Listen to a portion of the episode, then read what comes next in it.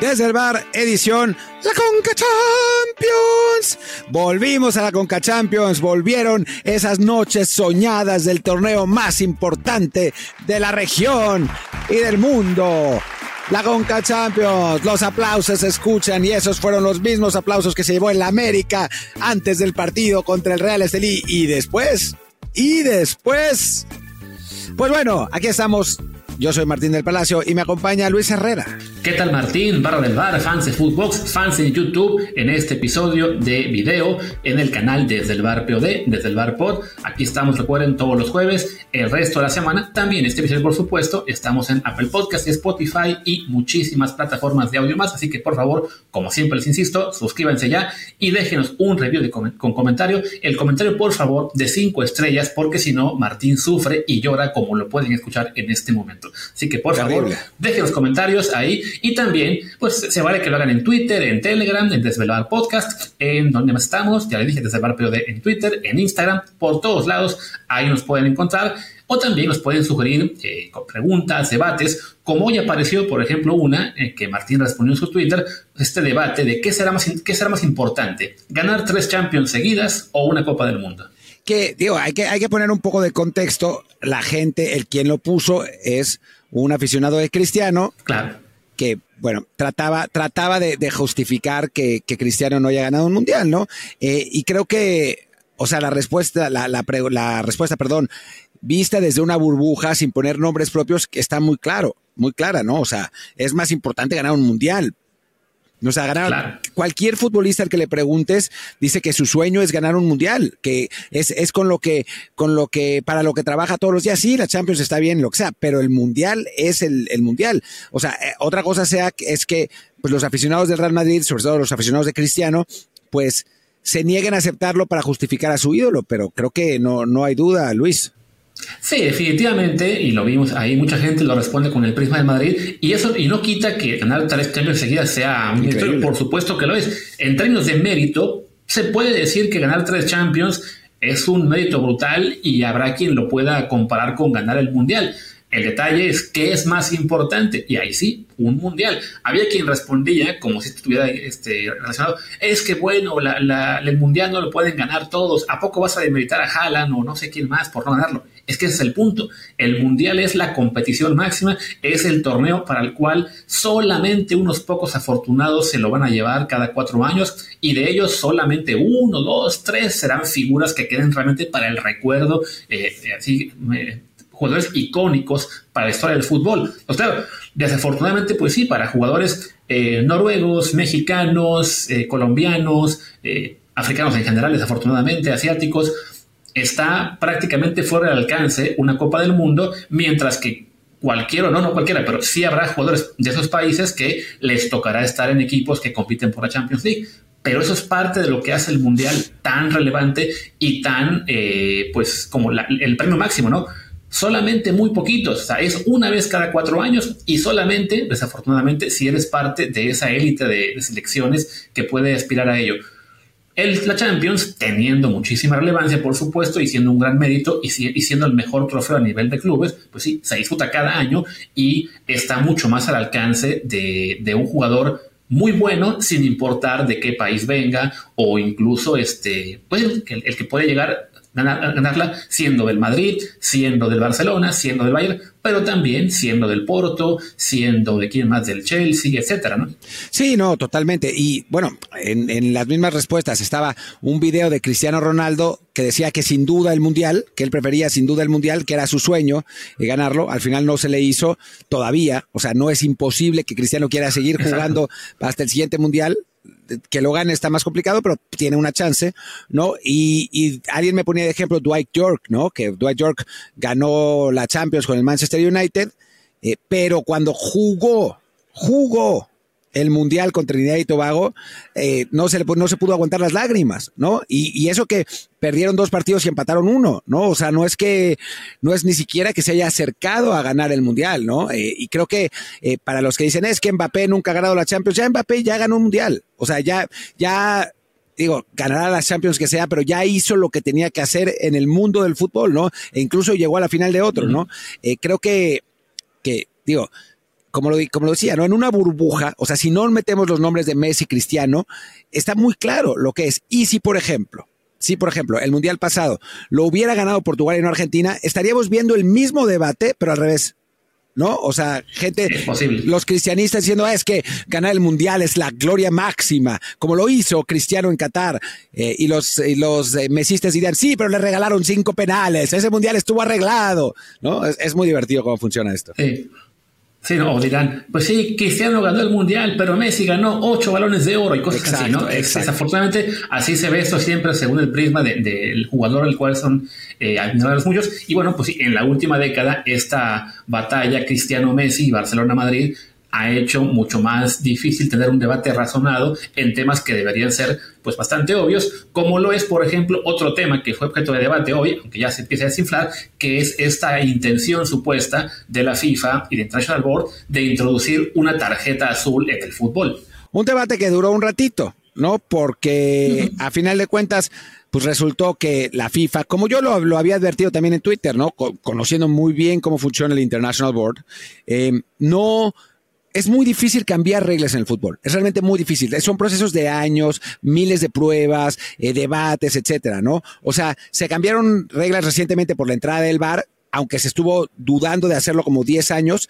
Pero antes de eso, el cambio más, eh, o sea, un cambio así de radical como el de las tarjetas azules, creo que el anterior era el del pase atrás del portero y para eso nos tenemos que remontar a 1991. Después lo otro son interpretaciones de reglas, que si la mano así, que si la mano asá, que si eh, hay que mover no sé qué es, que si el spray del árbitro, pero así un cambio de regla específico como ese de las tarjetas azules es muy difícil que suceda. Y lo van a probar un millón de veces y normalmente cuando pasa eso deciden no cambiar nada.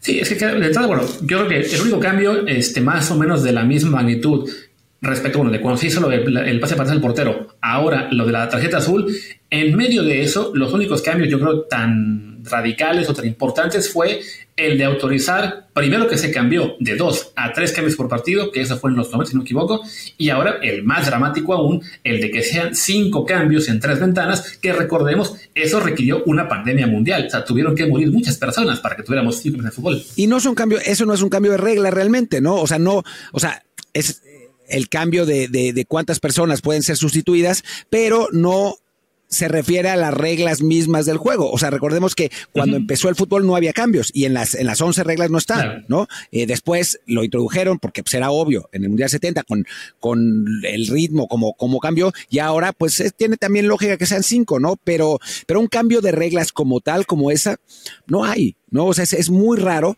y por eso cuando empezaron a salir, no, yo ya no quiero ver fútbol, eh, ¿cómo puede ser que hayan hecho eso? ¿Por qué arruinan todo lo que tocan? A ver, relax. Estaban probando una regla, como han probado muchas, como han probado la regla Luis Herrera del fuera de lugar, eh, como probaron el, tiempo efectivo en lugar del tiempo corrido y al final decidieron más bien compensar 10 minutos al final de cada partido para que los hondureños lloraran. O sea, eh, en general hay pruebas constantemente. También probaron, ¿te acuerdas Luis? En, un par de momentos el que los saques de banda fueran con el pie. O sea, han ido moviendo cosas para probar en, en, en ligas eh, menos importantes, pero esas cosas en general no terminan por cambiar nada. ¿Qué ojo, eh? La regla Luis Herrera, Arsène Wenger, de que el fuera del juego sea que baste un centímetro para estar online o bueno, en línea y no un centímetro para estar adelantado, esa va a llegar. Eso simplemente sí, requiere muchísimas pruebas porque, bueno, el fútbol, desafortunadamente sí, al ser un deporte global, al ser el deporte más jugado, pues sí, es, es demasiado conservador en el tema de, los reglamentos y pues sí, tarda muchísimo en aprobarse algo, ¿no? No es como, por ejemplo, la NFL, el fútbol americano, donde simplemente es, y mira que también son lentos para hacer cambios de reglas, pero cada año se están juntando y dicen, ok, 24 de 32 dueños están de acuerdo en cambiar la regla, se cambia y punto. No hay más debate, no hay 50 mil pruebas. Sí, lo que hacen de repente es poner pruebas en la pretemporada, a ver qué tal le funciona esto, no nos gusta, si nos gusta. Evidentemente no tienen ahí la posibilidad de enviar pruebas este, a 50 mil ligas inferiores eh, por todo el mundo, entonces pues tienen que un poco jugársela a, a, probar o no algo. Pero bueno, en el fútbol sí, la cosa es mucho más lenta, mucho más de experimentos en, torneos bajitos. Antes de que pasemos a hablar de torneos bajitos, ¿tú qué opinas, Martín? ¿Estaría bien o no esta regla que sería tarjeta azul? Si te peleas con el árbitro o si haces, bueno, leí que decía un cynical foul, que supongo es una falta de estas premeditada para que no avance el, no sé, para que no avance un contragolpe o una ocasión es, de gol. Es, lo que, es, eso, que se llama falta táctica. El cynical foul es falta táctica. una falta táctica o reclamarle en demasiado árbitro serían objeto de tarjeta azul, que es te vas a la banca 10 minutos y regresas. ¿Tú qué opinas? ¿A favor o en contra? No sé. No sé, tendría que ver realmente las pruebas. O sea, hay, hay, elementos a favor, como que, pues sí, esas faltas tienen poco castigo, ¿no? Porque a veces evitan un gol, pero no lo suficiente como para que sea roja, y entonces, pues una amarilla no te, no te afecta nada en el, en el juego y el gol sí lo hubiera afectado, ¿no? Eh, pero por otro lado, pues se podría hacer un caos absoluto de tarjetas y la gente que se va y la gente que vuelve, no sé. En el fútbol rápido existía, yo me acuerdo, en el, en el hockey existe habría que probar. Creo que, es interesante que lo prueben. Sí, yo creo que por la experiencia que tenemos, eso, ¿no? Del fútbol rápido, rápido, que supongo jugamos los dos, eh, hockey, alguna vez lo hemos visto, sí, en el hockey le llaman la power play porque le da al equipo que tiene un nombre más esa ventaja de estar ataque, ataque, ataque, con un poco de menos miedo, pero a la vez el equipo que se queda con un jugador menos está replegado. Eso en el fútbol seguramente es lo que pasaría. Si ya lo vemos cuando expulsan a un jugador con la roja y el equipo que se queda con 10 casi siempre en automático se echa atrás, creo que sería muy mala idea realmente, o por lo menos el resultado sería muy desastroso estos periodos de 10 minutos, porque sí harían que el equipo se repliegue hasta que regrese el jugador. Yo, de hecho, en realidad, estoy pensando en una idea mucho más radical que es el hacer mucho más difícil que haya tarjetas rojas. Para mí el problema es que de repente hay rojas muy, este, pues, entre, entre ¿cómo se dice? Eh, se me va la palabra esta, de criterio o muy, este, ay, se me fue la palabra, no importa, muy radical la decisión del árbitro, muy de que, ay, esta, es naranja, es amarilla, es roja, pues venga, va la roja. Y yo creo que por el efecto que tiene en el fútbol quedarse con un hombre menos, tendría que ser un baremo mucho más alto para este para que hubiera, ¿cómo se dice?, una expulsión. Entonces, yo lo que haría es sugerir y que se haga la prueba de que si hay una segunda amarilla, en lugar de expulsión sea un cambio obligado. El jugador que se queda, que recibe la segunda amarilla, tiene que salir de cambio. Que te quedaste sin cambios, entonces es un penal a favor de otro equipo. Nah, demasiado caos. Nah, nah, no, no, yo, yo estoy bien como no está. No caos, es que el, detalle es ese. A mí, porque, porque eres un conservador, Martín, por eso. No, no, pero ahora ah, en eso sí estoy de acuerdo. O sea, es, es demasiado, demasiado relajo, ¿no? o sea, ahora sí estoy de acuerdo con ellos que si no está mal, ¿para qué cambiarlo? Es que yo creo que el, problema aquí es que este sí, lo que quieren hacer un poco es evitar de repente que eh, los, los jugadores hagan estas faltas tácticas o que estén reclame y reclame el árbitro, que ahora es causal de amarilla. Pero claro, cuando un jugador se gana doble amarilla por reclamar, sí me parece que un, una roja es un castigo excesivo. Yo insisto, yo creo que las rojas son un castigo que debería ser realmente raro, ¿no? Solamente cuando un jugador suelta una agresión durísima y poco más. Incluso para mí, por una falta táctica, no debería haber roja, pero sí creo que se pueden aplicar ese tipo de castigos diferentes. Pasa en la, en la NBA, ¿no? De que el jugador que llega a las seis faltas sale y no puede regresar, pero su equipo no se queda con cuatro, simplemente entra otro jugador. Eh, no, yo creo que si queremos evitar castigos para, para los que reclaman, lo que los que reclaman deberían dejar de reclamar. Y eso lo haría mucho más fácil. Dejen de reclamar, dejen de molestar al árbitro, y entonces no los van a molestar, no los van a, no les van a sacar tarjeta de nada, no los van a expulsar, pues que no estén fregando, ¿no? O sea, a final de cuentas. Digo, esto lo dice el analista cuando yo estaba en el campo, me la pasaba reclamando, pero claro, pero ni modo, ¿no? Es, algo que uno tiene que, uno tiene que aprender y pues si aprende a la mala, aprende a la mala y ya está, ¿no? Yo, yo no, yo creo que. Es que se voy. O sea, no me parece que sea suficientemente. Yo, yo, no pretendo que no se les castigue. Yo, Estamos con delay. No, eh, yo, yo, no, yo no creo que, que sea beneficioso para el juego. No, o sea, creo que el beneficio no sería suficiente como para el cagadero que se podría armar con ese tipo de decisiones. Eh, y deja, porque además esas decisiones permean también al amateur, ¿no? Imagínate el caos, que saquen la tarjeta azul en la amateur, que no haya banderados y que el otro güey se meta y que, o sea, sería un caos. Ah, ¿para qué? Es que por eso, yo, yo, la, yo la tarjeta azul no estoy pensando, para mí la azul no debe existir. Yo estoy diciendo, cuando hay una doble amarilla, en lugar de expulsión como es actualmente, que sea una expulsión como la del básquetbol, en la cual el jugador sí se tiene que ir, pero otro lo reemplaza. el efecto negativo sería, claro, un equipo que ya se quedó sin cambios, tiene que, dice, ah, pues entonces voy a, este, a, hacer que se consiga la segunda amarilla, uno que, se, que, ya se cansó, yo digo, ok, no, en ese caso no habría cambio, sino un penalti. Pero un penal es una brutalidad. un castigo. Uh. entonces, no te ganas la segunda amarilla, ¿no? El chiste es, yo creo que es una brutalidad mayor quedarte con 10 porque le dijiste al árbitro, no joda, y después, carajo, y ya, adiós. Es, es, una, es una cosa que evidentemente requiere mucho más discusión, mucho más, este, ahí sí pruebas de parte de la FIFA. Sí creo que es muy mala idea el que se el que haya más formas de que un equipo se quede con 10. A Luis, a Luis Herrera ya lo conquistó la MLS. Ya pronto después de eso va a decir la segunda amarilla, un shootout para el equipo contrario. Eh, y, si es tiempo extra, ponemos un defensa y que sea un uno contra uno, así como en la, en la Kings League. Eh, hay que decir que tu regla, le voy a hacer una, una, adaptación que me parece más lógica. Sigo estando en desacuerdo, pero lo del penal me parece un sinsentido, porque los penales son solo cuando hay faltas dentro del área.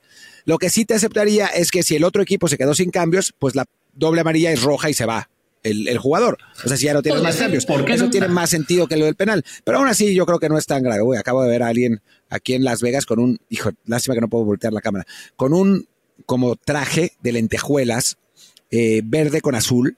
Es, es, como un exjugador, es como Cam Newton o algo así. Que, sí, es, creo que es Cam Newton. No, no, bueno, a, ver si, si pueden ver fotos de él en, en Twitter, porque es una cosa. Pues, ¿qué se le va a hacer? En fin, hablando de pruebas, hablando de Cam Newton, ¿por qué no mejor hablamos de eh, pues eh, una, una, liga en la cual se puede hacer pruebas de lo que sea de redes, que es la CONCACAF Champions, ya no es Champions League, ahora es Champions Cup, pero bueno, pasemos a hablar un poquito de Champions Cup y de lo que fue esta participación, bueno, este arranque de la participación mexicana, en la cual seis equipos buscan salvar nuestra dignidad, nuestro prestigio, y empezó uno perdiendo en Nicaragua. Empezó uno perdiendo en Nicaragua. Eh, yo voy a decir una porra que, que compuse, no, ingenié. Real, Real. Estelí. Vamos, Real Estelí. Qué gran resultado el de, el de Real Estelí. Eh, un, triunfo que me parece justo, un triunfo que me parece, eh, pues que muestra la diferencia entre ambos equipos. Eh, un equipo nicaragüense sólido, fuerte, contra un equipo que se vio pequeño, ¿no? Que se vio chico, que se vio limitado.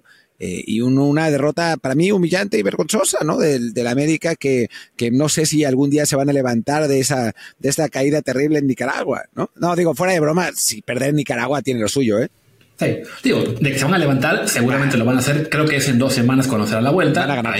Me extrañaría mucho que el América no gane mínimo por tres, pero sí deja no mal parado, porque además lo, lo, hemos estado comentando en estos días en las redes con lo que son los resultados en la Copa Asiática, en la Copa Africana, de cómo este, al final llegaron Nigeria y Costa de Marfil, pero bueno, en el camino Marruecos pierde con Sudáfrica, si no me equivoco, en Asia pierde Japón, pierde Corea, no sé cuántos más, y llegan, creo que fue Jordania y Qatar a la final. O sea, no hay partido fácil y en torneos que son a vista recíproca, pues sí, de repente el club mexicano va a meterse a Centroamérica y le va a ir mal porque la, presión del público es distinta, porque están cansados del viaje, porque llegan un poco alzados, porque se distrae un jugador. En este caso, ese jugador que se distrajo y mal fue Emilio Lara. El trámite del partido también nos cuenta, el América había sido mejor, simplemente no la metió.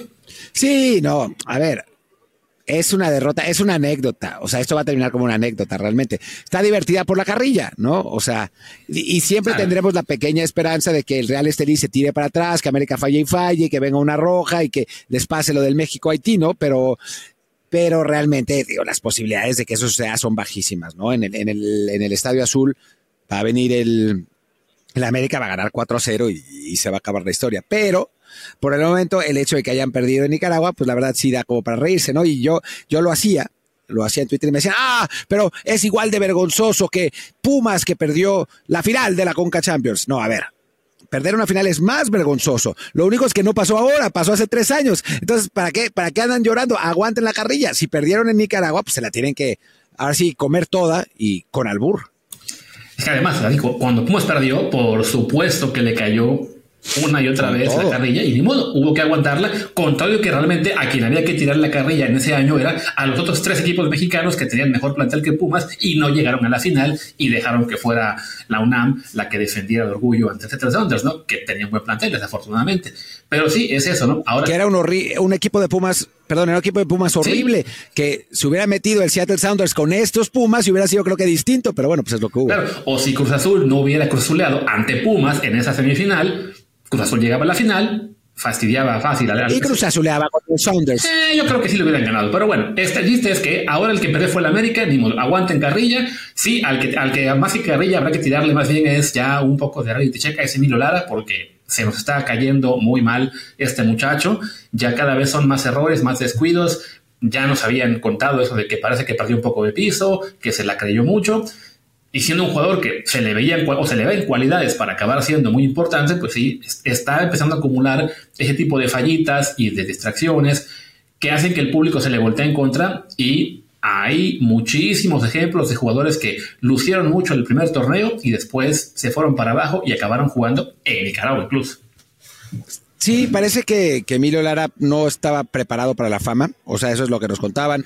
Eh, nos contaron del, del campamento de selección que que cuando fue eh, de sparring estaba crecidísimo, como si ser sparring hubiera sido ser seleccionado realmente, eh, que no estaba, no, no estaba mentalmente preparado para, para lo que, pues lo que le venía y ahora se está demostrando, ¿no? Y un jugador que tiene condiciones, o sea, está claro que tiene condiciones, tiene ida y vuelta, físicamente es potente, eh, puede jugar dos posiciones, pero pues si la cabeza no está suficientemente bien amueblada, pues es, o sea, a veces pasan las consecuencias. No será el primero, no será el último, eh, pero pues es una lástima porque es un jugador que yo creo que sí hubiera podido ser diferencial si se hubiera, si hubiera tenido otra mentalidad. Ojalá que, o sea, es joven todavía, ¿no? Tiene, tiene tiempo de recuperarse, sin duda. Sí, y a ver, yo ya que mencionaste eso de que estaba crecidísimo Emilio Lara eh, durante cuando fue, bueno, cuando fue sparring de la selección previo a Qatar, yo te pregunto, ¿quién estaba más crecido? ¿Emilio Lara por ser sparring de la selección u Osvaldo Sánchez por haberlo hecho mejor que Oliver Caña Bondancieri en la Confederaciones 2005. No, bueno, eh, eh, la de Osvaldo Sánchez fue como la de JJ Macías con Haaland, ¿no? O sea, hijo, pero, pero pesadísimo. Además, digo, yo, yo Osvaldo lo conozco y me cae bien, me parece una, una buena persona, pero pero a veces hace esas declaraciones que chale.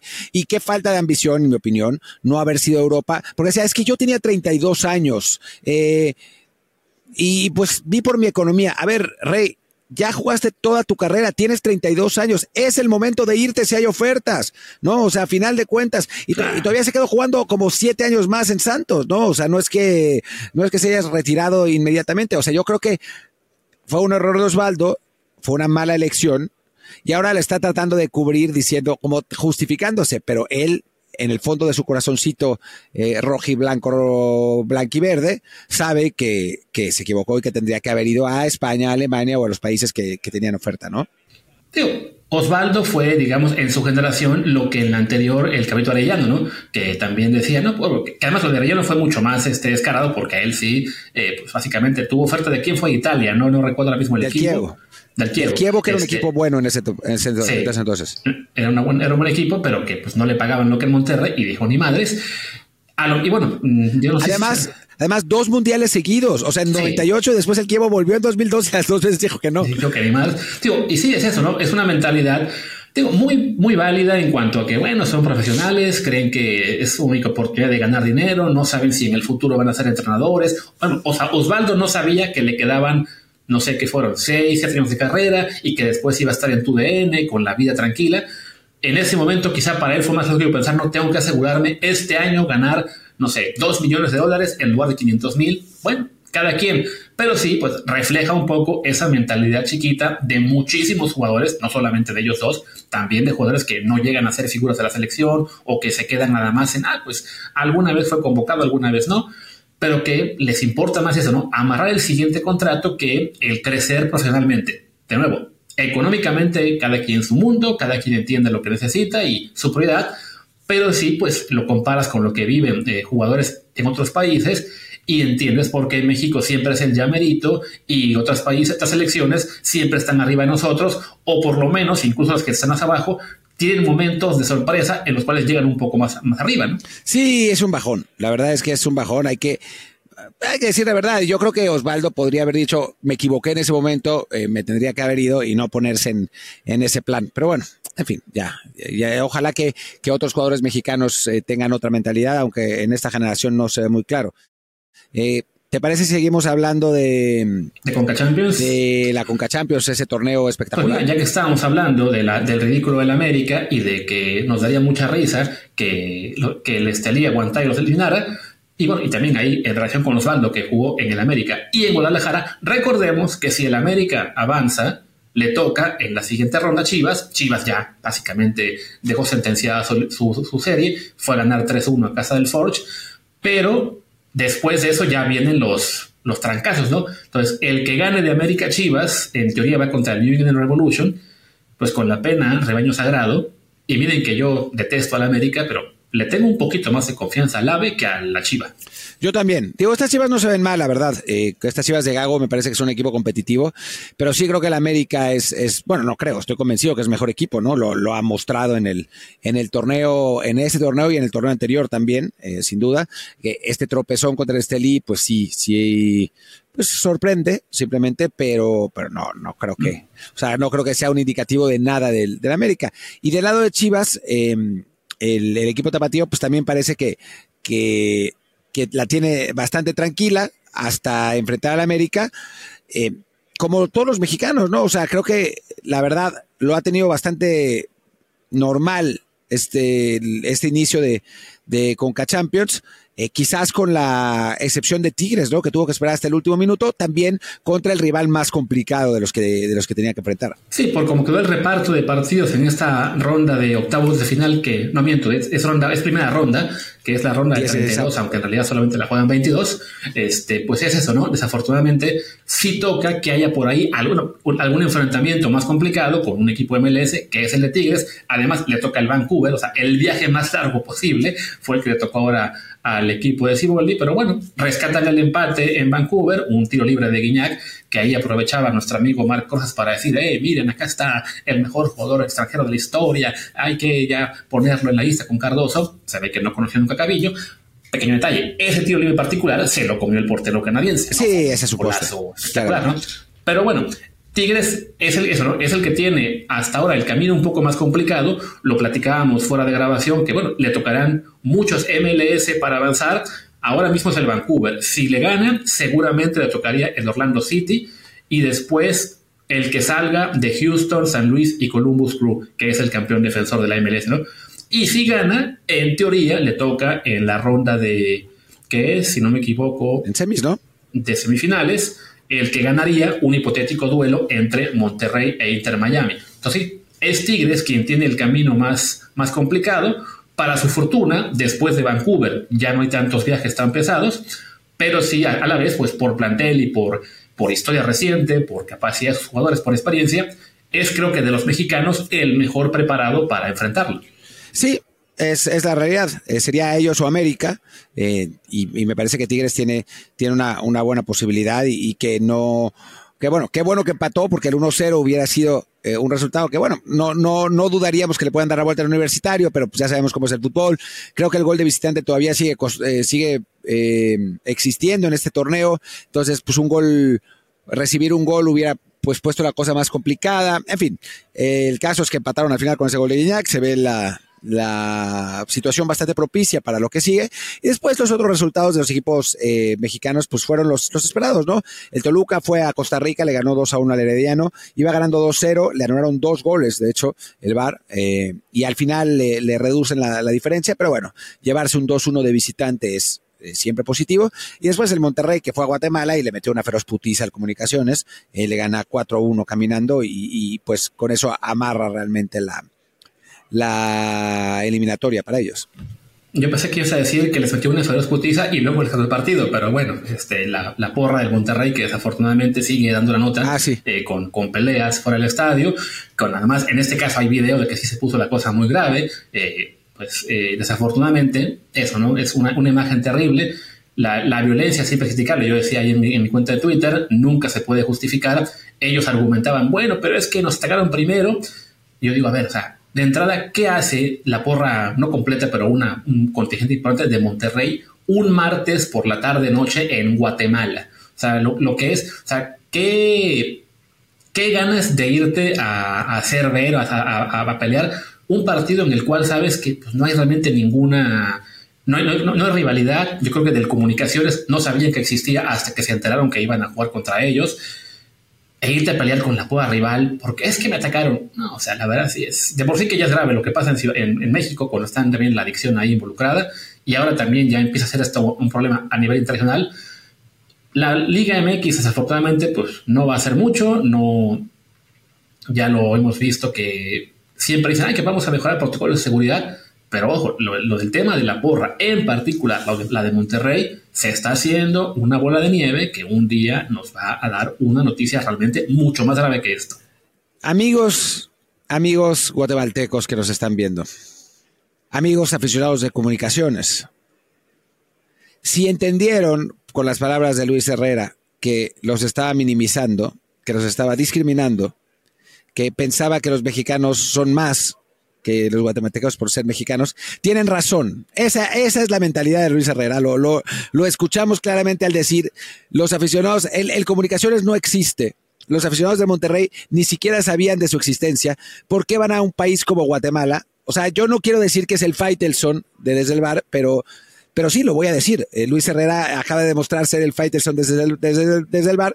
Hoy en día, Luis, eres el segundo hombre más odiado en Guatemala. Me imagino, pero bueno, Faitelson de todos modos sigue ganando la, eh, las cartas. Y no, a ver, no se trata de menospreciar a Guatemala como país o como fútbol, pero la realidad es que es un partido en el cual no hay ninguna rivalidad, no hay ninguna historia, o sea, no hay motivo por cual tiene que estar una porra viajando en tres semanas a ir a hacerse gallita y decir, miren, aquí estamos, vamos a a pelear contra el que Dios ponga, ¿no? Porque sí, o sea, estas peleas no es de que hay, fuimos, nos atacaron y, la, y nos defendimos, no ahí ya siempre hay una intención de, hacerse ver, de, querer, digamos, este, marcar territorio, en este, en este caso ante un rival contra el que futbolísticamente no valía la pena, ¿no? O sea, no, es esto, insisto, sin que sea justificable, no es como cuando tienes una pelea entre Monterrey y Santos Laguna y las dos porras ahí se, se agarran a trancazos, pero sabes, bueno, hay una rivalidad atrás, es algo regional, son equipos que compiten uno contra el otro y, y el número de títulos están parejos, pero irte a pelear contra la porra de un equipo eh, pues mucho más pequeño en lo deportivo que tú,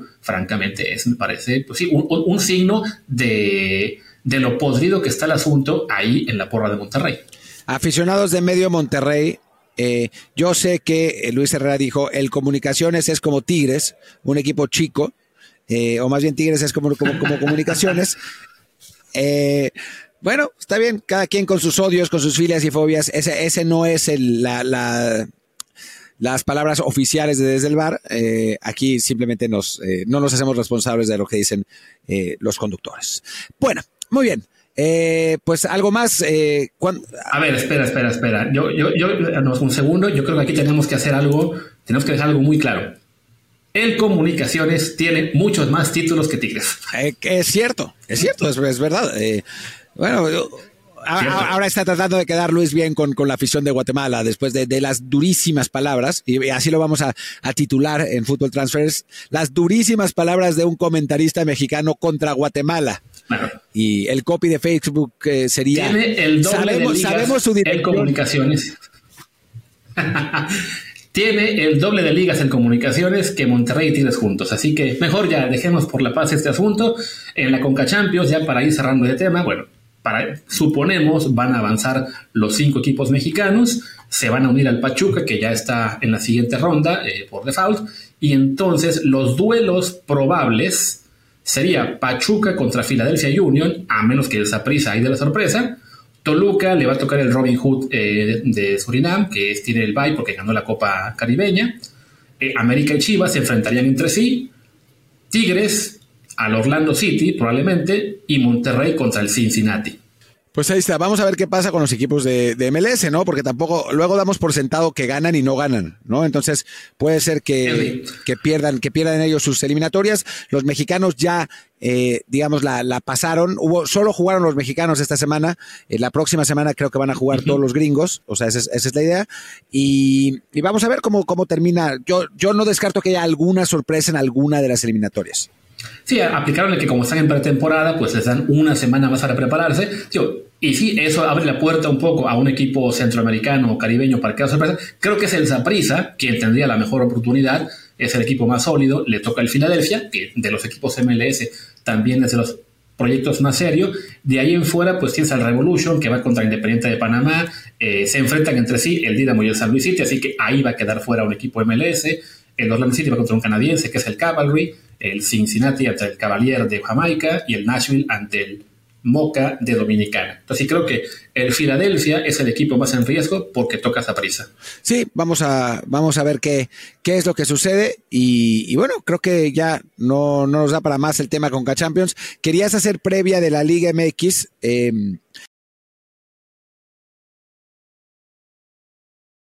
pero bueno, decir que el Pachuca es líder, ¿no? Eh, aunque sea hablar cinco minutos antes de que el Internet nos termine de traicionar. Así es. Eh, el Pachuca es líder, jugando con jugadores jóvenes mexicanos y creo que demostrando que si Jimmy Lozano no le va bien en Copa América y lo echan, tiene que ser sí o sí Almada el director técnico de la selección mexicana.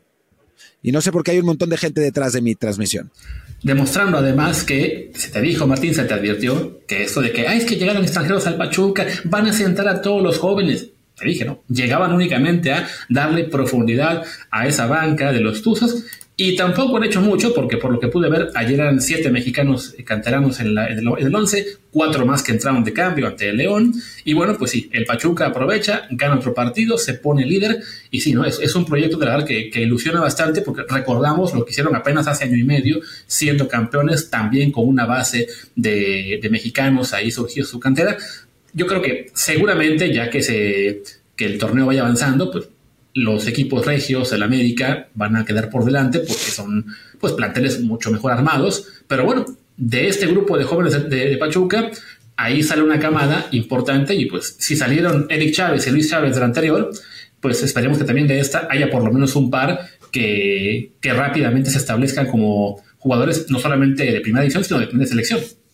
Lo que es divertido es que Pachuca parece ser eh, un equipo muy bueno para sacar jugadores todos de la misma posición. O sea, se, han, se le han pasado sacando eh, laterales izquierdos y ahora parece que los buenos, o sea, los, los chavos buenos son los mediocentros, ¿no? Eh, Pedro Peraza, Elías Montiel, Alan Bautista, o sea, todos los que juegan, antes Luis Chávez, eh, Eric Sánchez, ¿no? O sea, todos los canteranos de Pachuca están en el mismo lugar, ya que nos saquen un 9, maldita sea. ¿El Pocho Guzmán es canterano de ellos o de quién era? También de ellos, ¿no? El Pocho Guzmán también es de ellos, era de ellos y Eric Aguirre también, o sea, son todos jugadores de la misma posición.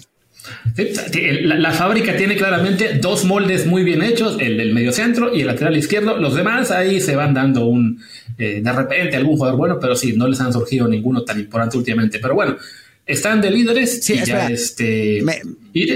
Me, confundí. Eric Aguirre es de Morelia, después llegó a Pachuca, pero el que sí fue Rodolfo Pizarro, ah, otro jugador de media cancha por el centro. Así que bueno, o sea, siempre sacan los mismos. Sí, y bueno, pues ahora mismo, digo, ya se ponen líderes, el, van a ¿cómo se dice? como comentábamos en el episodio que fue de lunes o de martes, que ha sido un torneo bastante parejo en el cual nadie había logrado despegarse, que los que estaban arriba tenían tres victorias o empates. Bueno, Pachuca es el primero que llega a cuatro victorias, solamente ha perdido uno, con eso alcanza para tomar ventaja, aunque igual por solo un puntito.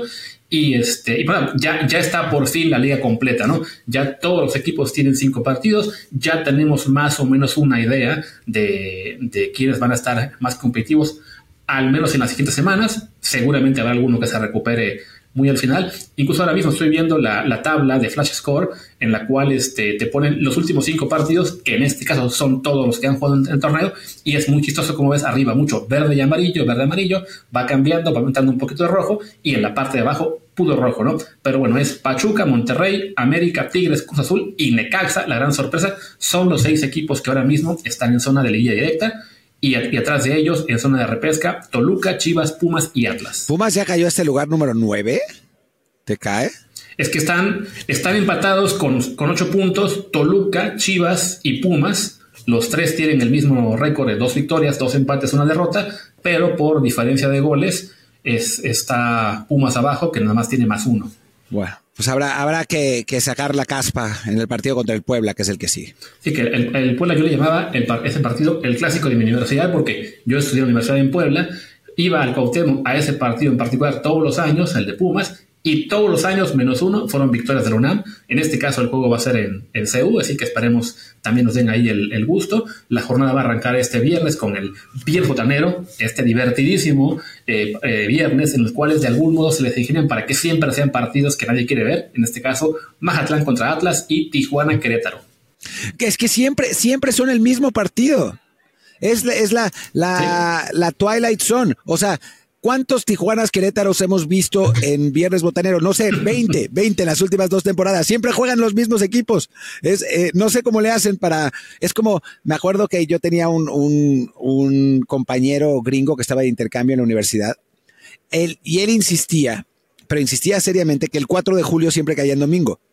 Y entonces le tratábamos de explicar, pero no, puede ser, o sea, no puede ser que el 4 de julio, o sea, no, no, en Estados Unidos sí, tal vez en México no, pero en Estados Unidos sí. Yo no lo había entendido hasta muchos años después, que ahora entiendo que el Tijuana Querétaro siempre se juega, se juega todos los viernes, de alguna manera.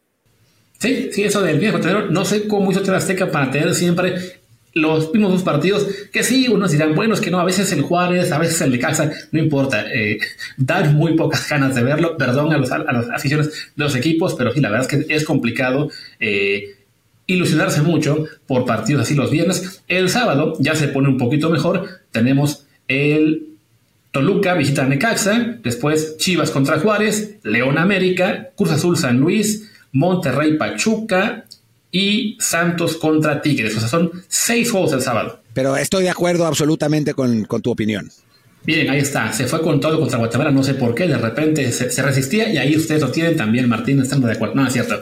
Les decía que, bueno, que León América eh, es el, partido quizá, bueno, y Monterrey Pachuca, ahí son dos juegos este, importantes. Va a estar bueno el sábado. No sé por qué juntaron seis partidos al mismo día. Y ya el domingo únicamente, y además a las 12 del día, a las malditas 12 del día, Pumas contra Puebla. 0-0. Yo creo que para no chocar con, con el Super Bowl. Me suena que, por ahí iba, la cosa. No, no, la neta no sé, pero, pero ciertamente no. Puede ser. Sí, recuerdo que había, había, años, había años en los que sí intentaban que fuera eh, un partido importante contra el Super Bowl. Y de repente ya se rindieron y sí debe ser eso. Dijeron, no, mejor esta vez eh, mandamos solamente el partido de mediodía y todo lo demás a, a sábado, ¿no? No, pero esta vez además no tiene sentido porque mm, porque tanto el Pumas Puebla como el Super Bowl van por Televisa, así que no, no se van a querer competir, contra sí mismos. Y sí, y bueno, pues hablando del Super Bowl, yo creo que mañana quizá, si, si las obligaciones de Martín, si estamos haciéndolo en video ahí resumiendo su chamarra de, de Mundo NFL, se lo permiten, pues grabamos una pequeña previa de, del Super Bowl, de Chiefs contra 49ers, pero por lo pronto, Martín, pues creo que ya podemos ir despidiendo esta, esta emisión Liga MX Conca Champions, era de la me, desde el bar, ¿no? Me parece bien, me parece bien. Eh, pues muchas gracias por acompañarnos. Mi Twitter, yo soy Martín del Palacio, mi Twitter es arroba martín de ELP. Yo soy Luis Herrera, el mío es arroba Luis RHA. El del programa es desde el bar POD, desde el bar pod, que también es nuestro canal de YouTube. Y en Telegram estamos como desde el bar podcast. Muchas gracias y nos escuchamos seguramente mañana con el Super Bowl. Y nos vemos aquí en YouTube el próximo jueves. Chao.